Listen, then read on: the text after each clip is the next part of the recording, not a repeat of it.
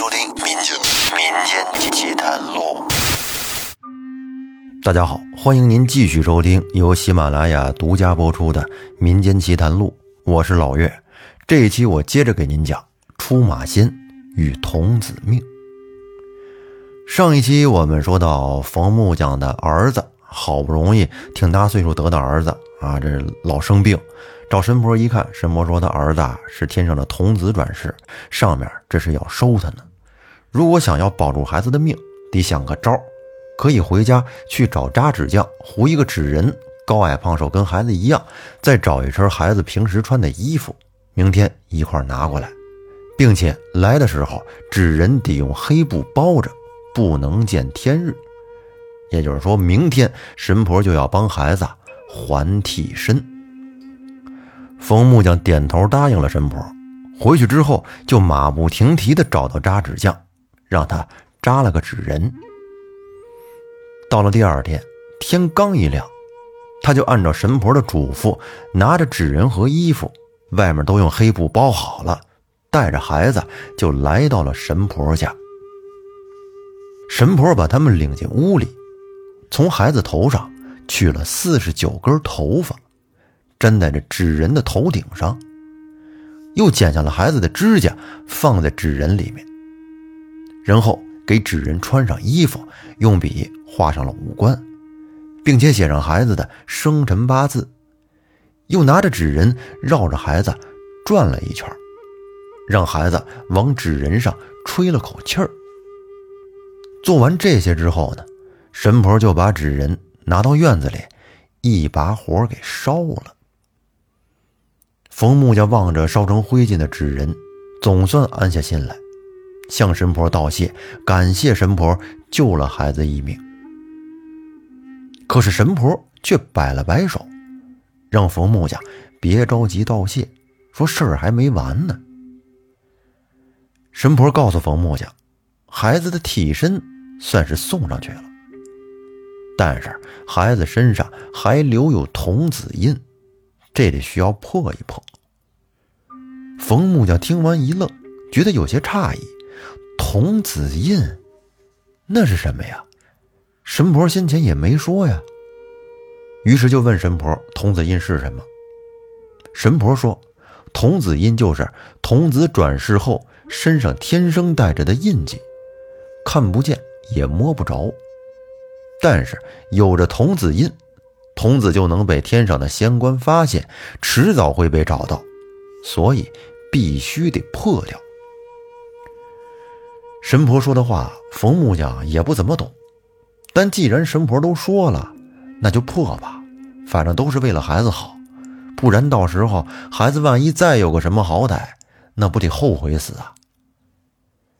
于是冯木匠便点了点头，对神婆说：“那就麻烦您了。”于是神婆把孩子就带进了屋里，告诉冯木匠说：“破这童子印呢，不能被人瞧见，让冯木匠在外边等着。”然后他关上了屋门。冯木匠在外面看不见屋里的情况，也见不着孩子，他这心里着急啊，有点不踏实。过了好一会儿，见人怎么还没出来呀？便忍不住的。偷偷的从门缝里往里瞧，只见这屋子里边有点昏暗，这门缝又小，冯木匠看不太清楚，于是便将眼睛凑到了门缝上。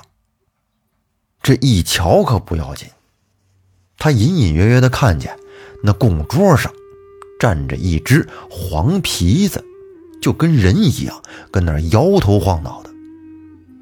冯木匠见到这怪异的一幕，被吓得是毛骨悚然。但是转念又一想，那神婆本来就是个出马仙，是黄大仙的弟子，应该屋里有黄大仙也是正常的吧。想到这儿，他才镇定下来。又过了一会儿，神婆将孩子领了出来，交给了冯木匠，说：“孩子的童子印已经破了。”让他安心吧。冯木匠对神婆是千恩万谢，给了看事儿的钱，然后带着孩子就回家了。本来他以为给孩子送了替身，孩子就安全了，然后带着孩子就回家了。那您猜，孩子回去之后病好没好？我觉得您可能跟冯木匠想的一样，觉得神婆为孩子送了替身，孩子肯定就安全了。但是啊，让冯木匠没想到的是，自打给孩子送完替身，这孩子就变得有点不对劲儿了，就跟变了个人一样，不哭也不闹，就是这么一直呆坐着。你问他话，他也不回答，看起来有点呆呆傻傻的样子。再也不像以前那么聪明伶俐了。冯木匠本来以为是刚送完替身的缘故，可能是副作用吧，想着过段时间呢能自己恢复。但是没想到，三天之后，孩子竟然莫名其妙的死了。儿子一死，冯木匠哭的是肝肠寸断。强忍着悲痛办完孩子的丧事他就找上了神婆的家门。这给孩子送完替身之后没几天，孩子就死了。那这事儿跟神婆绝对是脱不了干系啊！他得去找神婆讨一个说法。到了那儿之后，只见神婆家大门紧闭着，冯木匠上去就砰砰的踹了几脚。过了一会儿，只见大门滋妞一声的开了。出来的人却不是神婆，是她丈夫。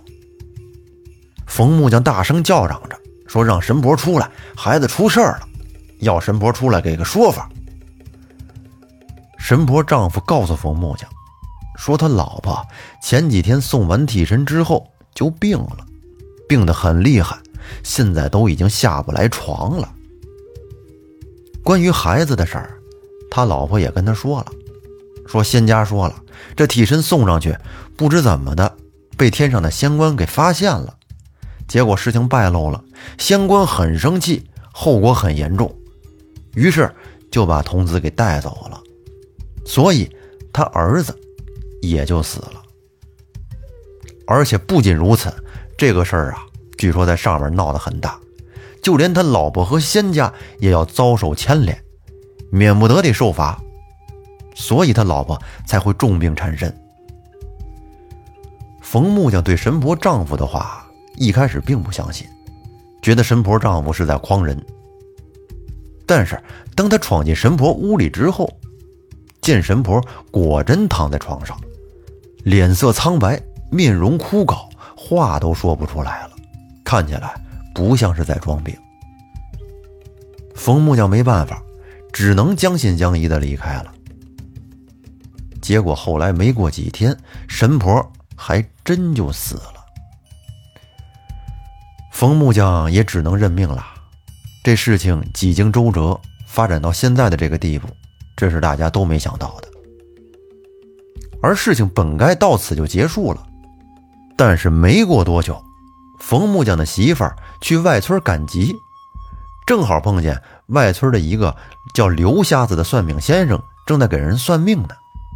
冯木匠媳妇儿总觉得自己的儿子死的是不明不白的，并不怎么相信神婆丈夫的说辞。于是，她就找那刘瞎子说道了一下这事儿。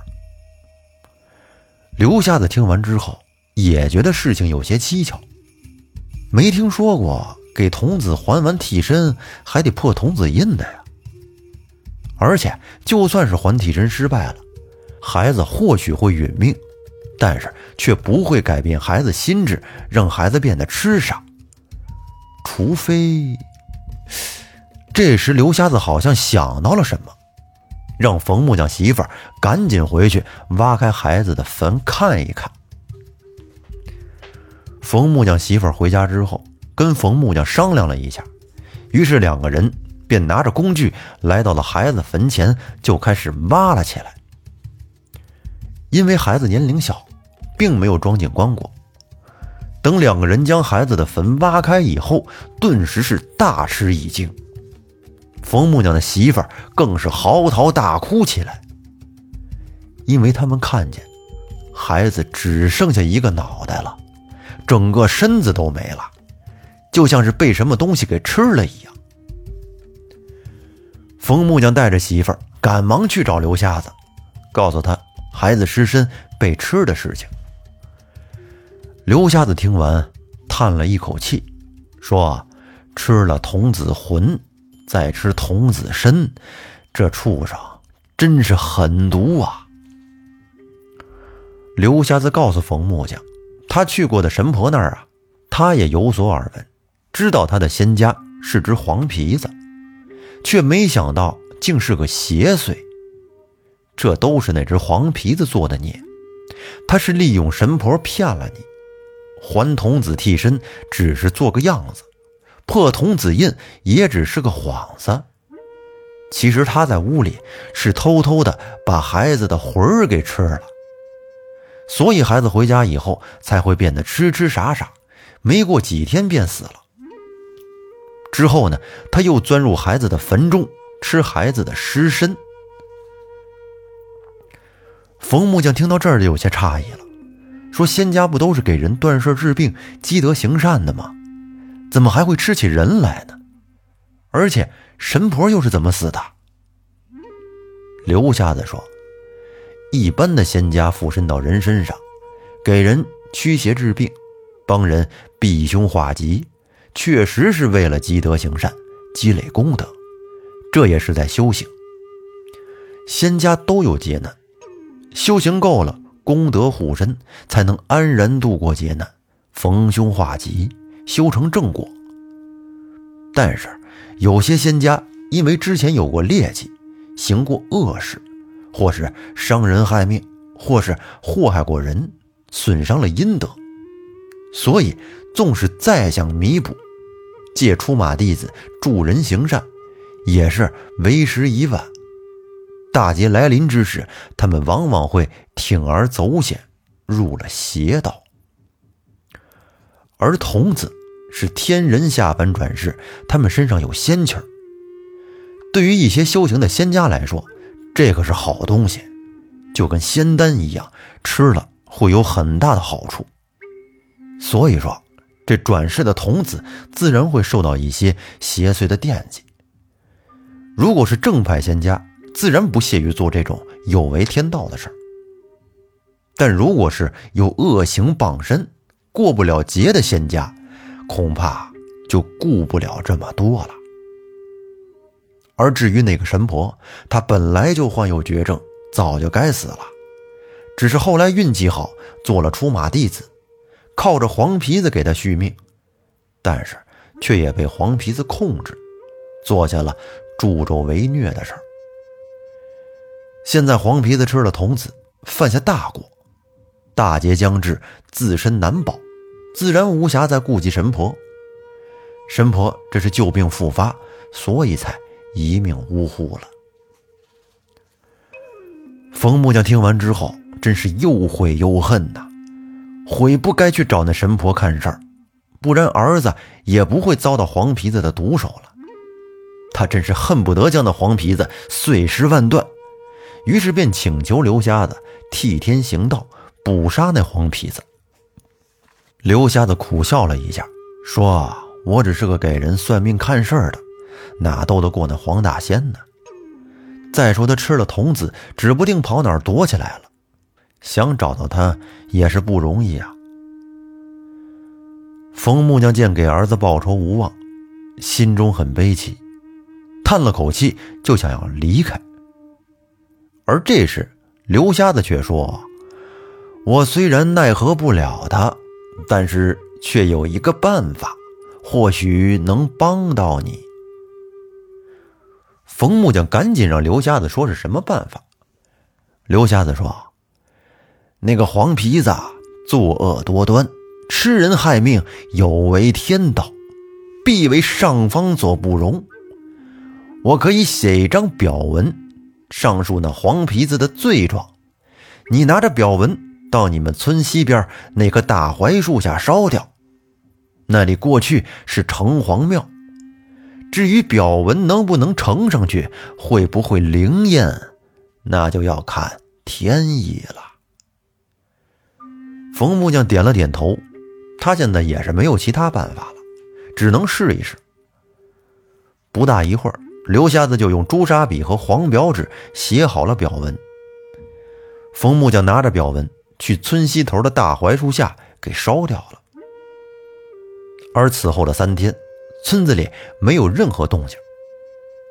但是到了第四天，天上忽然阴云密布，电闪雷鸣，天色阴沉的可怕，炸雷是一个接着一个。村里人还都以为要下大雨了。可是过了很久，这雨也没有下来，反倒是轰隆隆的雷声一直都没停，足足持续了有两三个时辰。村里人都觉得这个雷声有点不大正常。